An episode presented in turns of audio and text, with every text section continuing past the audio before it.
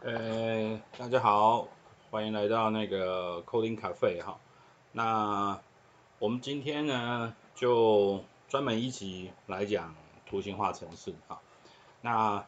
呃，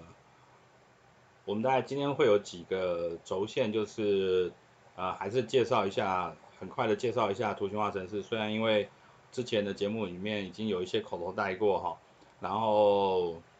那个，但是。今天就是比较正式的，把图形化程式做一个系列性的介绍哈，然后呃，接下来下一个轴线就是要不要要不要配配开发版哈，然后还有哪一些教材可以参考，那大概今天的轴线，所以呃，因为如果有听之前的节目的朋友，可能对这个内容已经稍稍有一些熟悉度哈，所以今天时间可能不会太长。不过，我想还是做一个单集的系列性的介绍哈。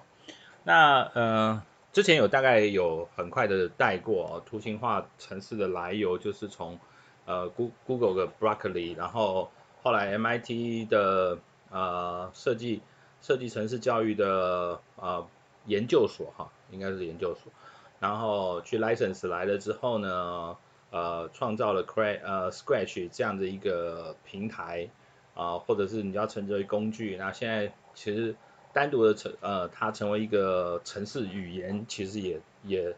基本上面也可以，因为它的影响力跟相关的东西已经够大了哈。好，那当然从 Scratch 之后，特别是 Scratch 进到了现在三点零，那它底部的一些变化啊，呃，我这边也大概很快做个介绍，就是。在一点零左右，然后包括了二点零在内，基本上面还是以 Flash 为主哈。然后我不晓呃，如果熟悉呃城市发展的或者城市市场的一些呃爸爸妈妈或者是那个其就是听众哈，然后应该知道 Flash 其实在呃大概十年前以前的影响力其实非常非常的大哈。然后，那当然，因为它程式其实后来就是撰写方便啊，弹性高啊，然后做出来漂亮啊，哦，所以其实它的影响力很大。那当然，后来因为 HTML5 兴起的关系，但是这边里面有一些那个这个科技发展的历史渊源的背景就不特别介绍。但是就是后来 Scratch 三之后呢，原则上就是改成了 HTML5 的模式哈。那呃，H 呃 Scratch 三呢，在呃这两年呃这已经正式发表了，然后呃发表之后呢，其实中间有一些很有趣的重要的呃变化。我所谓的变化是指说，因为呃 Scratch 这个系列呢，呃背后其实有很多呃大厂。去做当呃，你可以叫他做 sponsor 了哈，那或者是就是那个 non-profit 的 donate 啊这些东西哦，那原则上就是呃这里面其实不不外乎 Google 啊啊这类的大咖哈，就是产业产业大绝这样子，那其中有一家，我想各位可能没有呃没有猜到，那之前节目有稍微介绍过，就是。乐高这家公司哈，那呃乐高其实有它的体系，呃，它就是 EV3 那个体系哈，那呃 EV3 那个体系基本上面也可以称之为图形化，但是它并不像呃，Blockly 跟 Scratch 一样，就是比较呃走 Open Source，然后。完全开发给就是放放开给其他的厂商去做合作开发这些东西哦，所以回来就是它的发展上面，就是以 EV3 这个 language 的发展上面呢，就只有限制在乐高的 EV3 相关的体系底下哈，所以它并没有就是广泛的被被接受。那但反而就是像呃 Berkeley 跟 Scratch 一样，后来就呃开枝散叶，就是你也可以称之为大红大放。那当然，呃，时间点就差不多是差不多十年，也差不多接近十年前左右哈，就没有那么久，但是大概接近十年前左右。那 Scratch 一开放之后呢，其实就很多厂商去思考怎么去衔接，那的包括了就是呃教育界的老师，然后学校哈，然后那当然他们主要就是以教材啊教案的这些为主。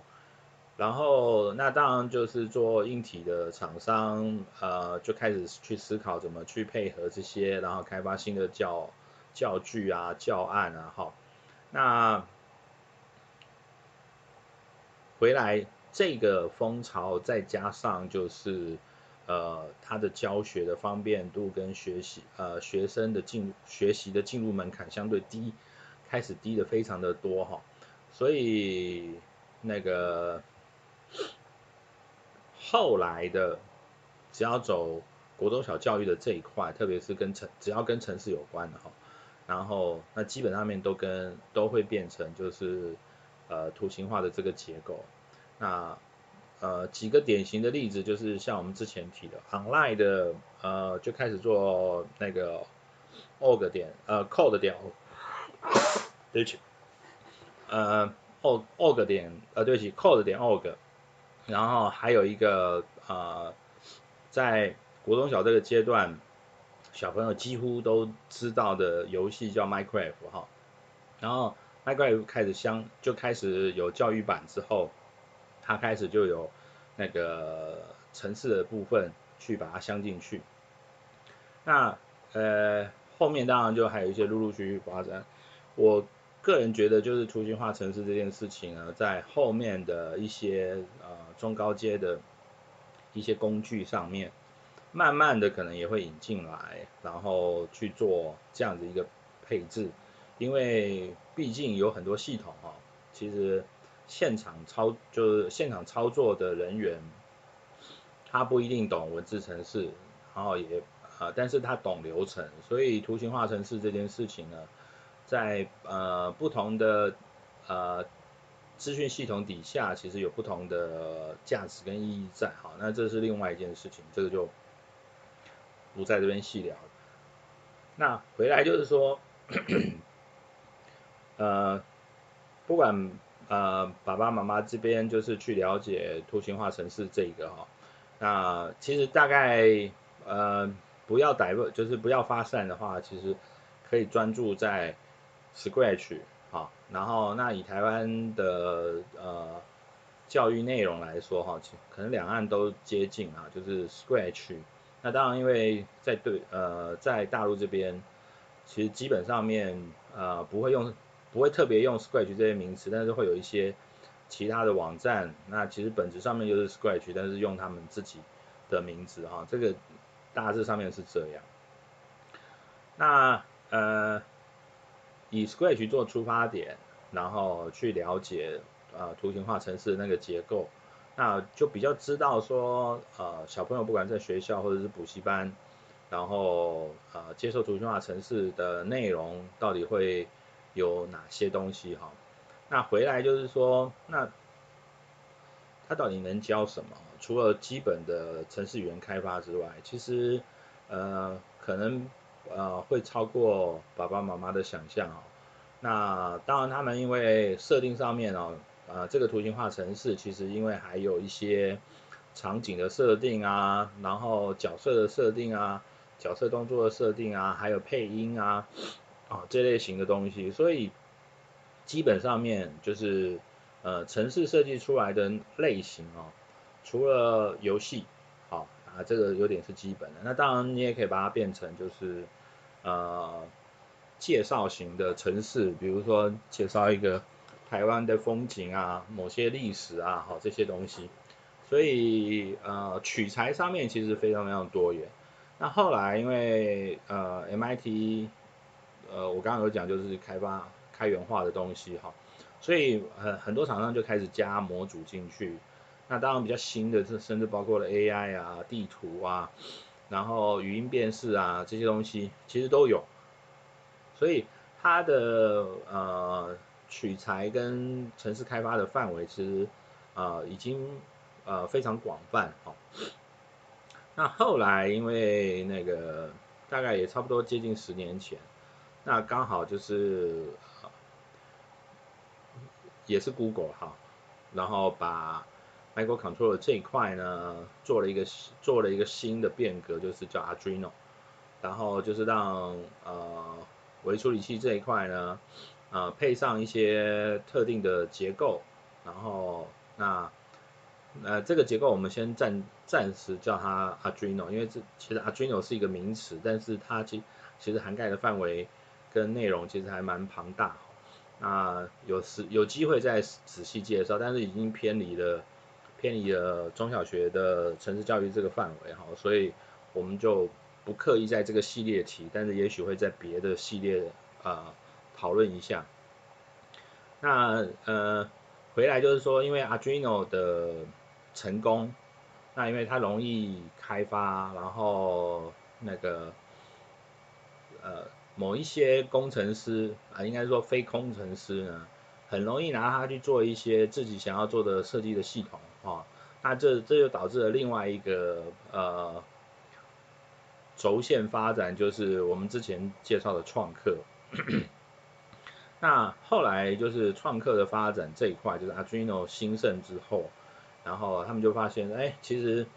非城市背景的人也可以来做一些呃这样的一个系统哈，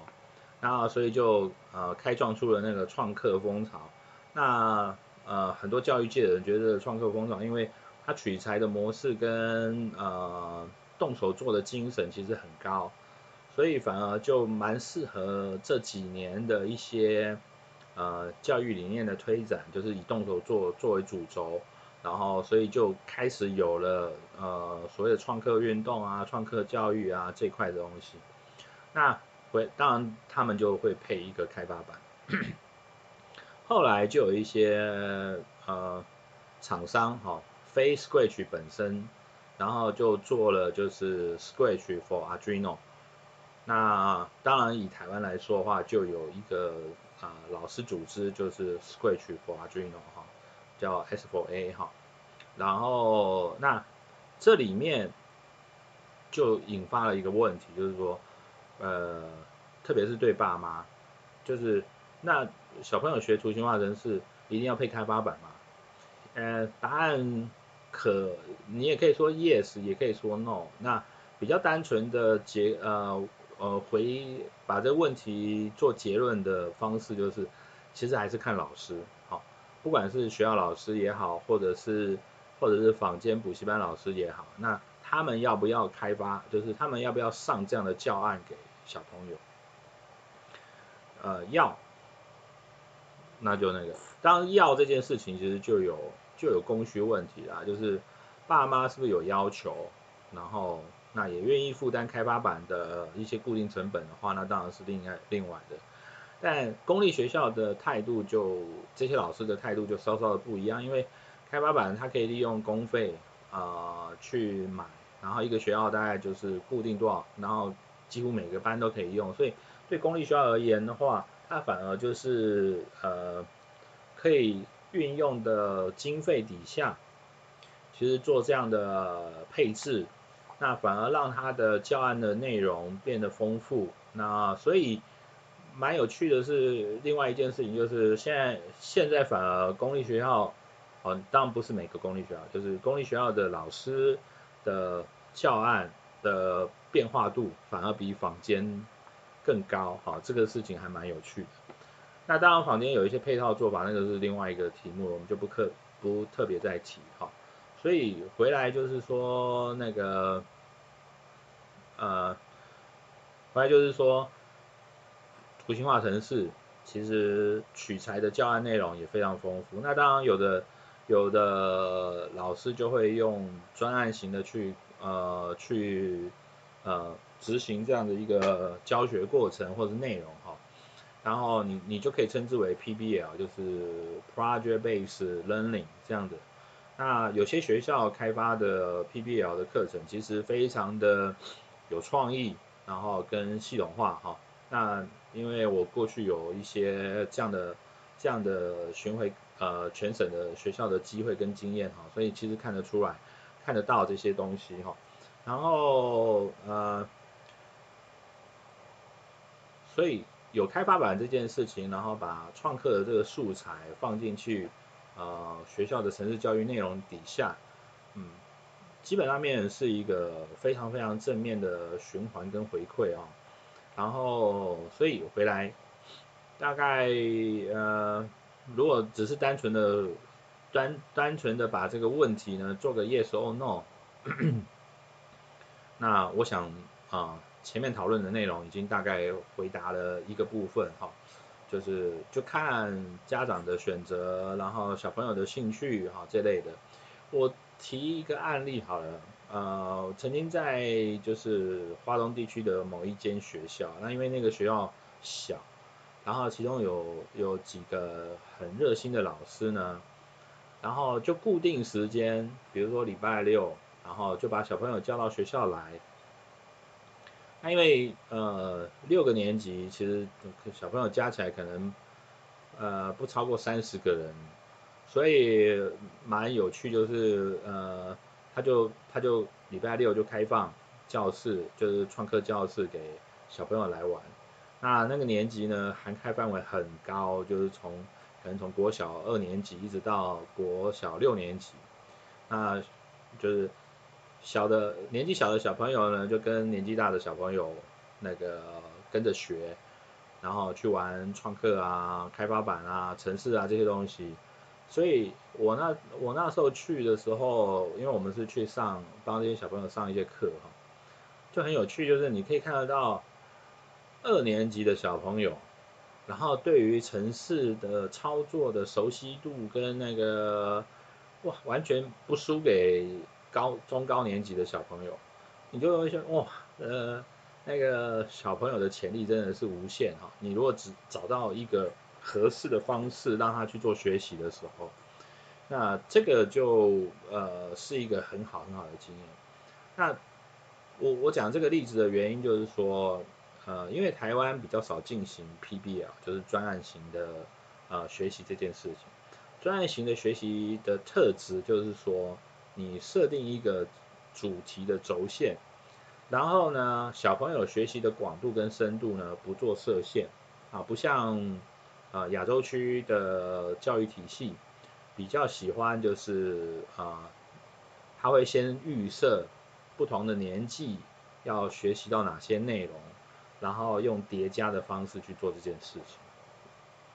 那专案式的学习哦，因为欧美很多做专案式的学习，它是不设定深度跟广度哦。那当然你要用浅浅的。呃，浅的那个做法，然后跟就是特定的范围去做这个专案的学习，那也可以。那反正就是看老师到时候就怎么给分或者怎么样哈。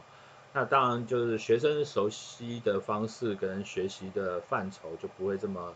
的的，应该说酝酿的潜力不会这么高哈。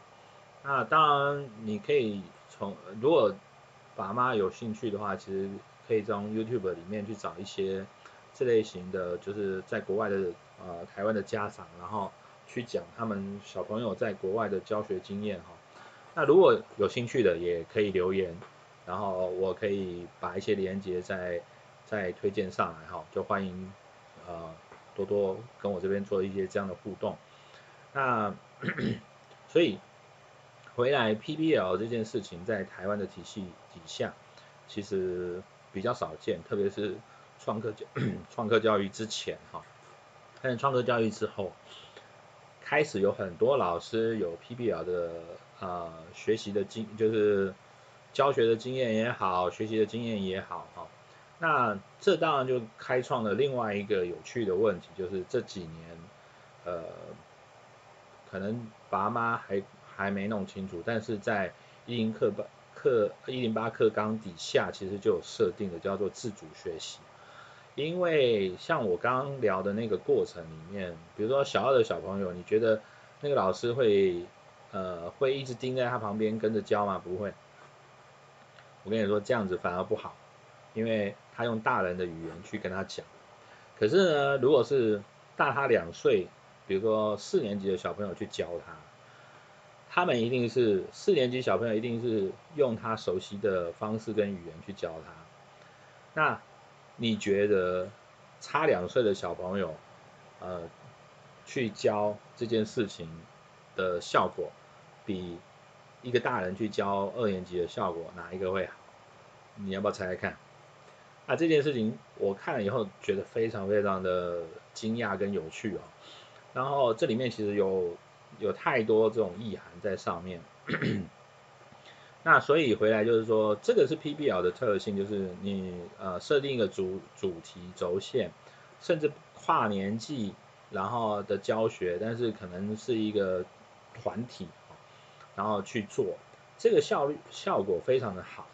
那但是这这可能有另外一个主题可以讨论，不过我们今天先把这个轴线讲完，就是跟图形化程式这件事情有关的先讲完，就是说，呃，它其实呃图形化程式再加上呃创客教育这件事情呢，那在台湾引发了很多就是这种专题 PBL 专题式的教学这个的。呃，做法跟方向，还有甚至教案哦，那甚至 如果今天老师有时间有机会的话，然后其实可以真正分享一下教学成果。但是因为呃这些小朋友，你可能要往上再追踪个五年到十年哈，所以呃这个时间点可能很难去回过头去看这件事情，但是。或者没有这样的数据去做参考，但是这件事情我觉得对台湾的呃小朋友啊，那甚至跟教育界其实是一个不错的不错的冲击跟刺激啊，那这个会是一个良性循环。好，最后那有哪些呃教材可以参考啊？我首先会建议的就是呃，请大家就直接上 Scratch 呃的网站，你其实打 Scratch 或是 MIT 再加 Scratch 啊，你就可以进到它的官网上面去，然后它的官网就已经够丰富了哈，所以呃回来，嗯那个如果大家还有兴趣，然后或者是想要多了解某一些呃这类型的教材，或是给我一些方向跟 keyword 哈，然后留言，那我会就是把一些东西就我手上有的知道的，然后就。就回复给大家，那欢迎大家跟我互动。那最后还是工商一下，就是我我有开线上课程，然后我会在文字区留言，呃，就是留下这些资讯，麻烦大家参考一下。好，谢谢大家。